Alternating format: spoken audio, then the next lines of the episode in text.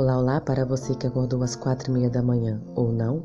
Hoje é quinta-feira, dia 27 de agosto de 2020. O título da nossa lição de hoje é Equilíbrio entre Verdade e Amor. Jesus não deixou de apresentar a verdade por causa do amor, pois isso não seria amor.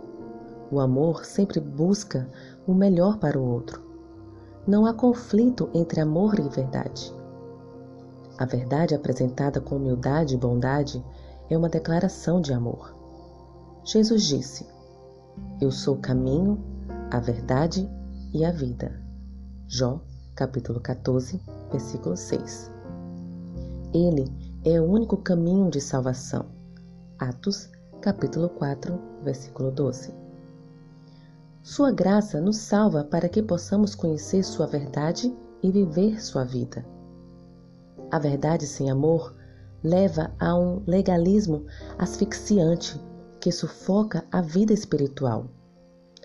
O chamado amor sem verdade leva ao sentimentalismo tolerante, sem consistência, deixando o indivíduo à deriva em um mar de incertezas. A verdade apresentada com amor leva a uma experiência cristã genuína que dá direção, propósito e certeza. Mãos à Bíblia.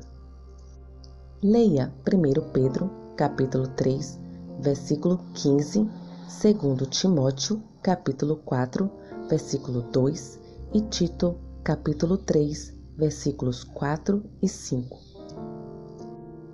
Quais expressões nesses versos revelam o equilíbrio entre apresentar a verdade bíblica e um espírito humilde e acolhedor? Os escritores do Novo Testamento nunca enfatizaram o amor acima da verdade. Eles reuniram belamente o amor e verdade, graça e lei, compaixão e honestidade.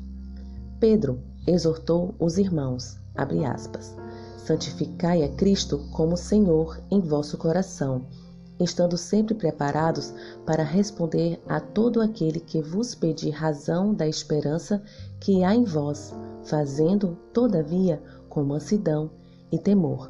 Fecha aspas. 1 Pedro, capítulo 3, versículos 15 e 16. Em outras palavras, você precisa saber em que crê, qual razão crê e ser capaz de explicar aos outros. Isso não significa que você tenha todas as respostas, nem que deve convencer as pessoas de sua crença. Significa apenas que, com mansidão e temor, isto é, com humildade e senso da grandeza das questões em jogo, você pode explicar e defender sua fé. Paulo aconselhou seu jovem discípulo Timóteo, aspas, prega a palavra, insta, quer seja oportuno, quer não, corrige, repreende, exorta com toda a longanimidade e doutrina, fecha aspas, segundo Timóteo 4, versículo 2.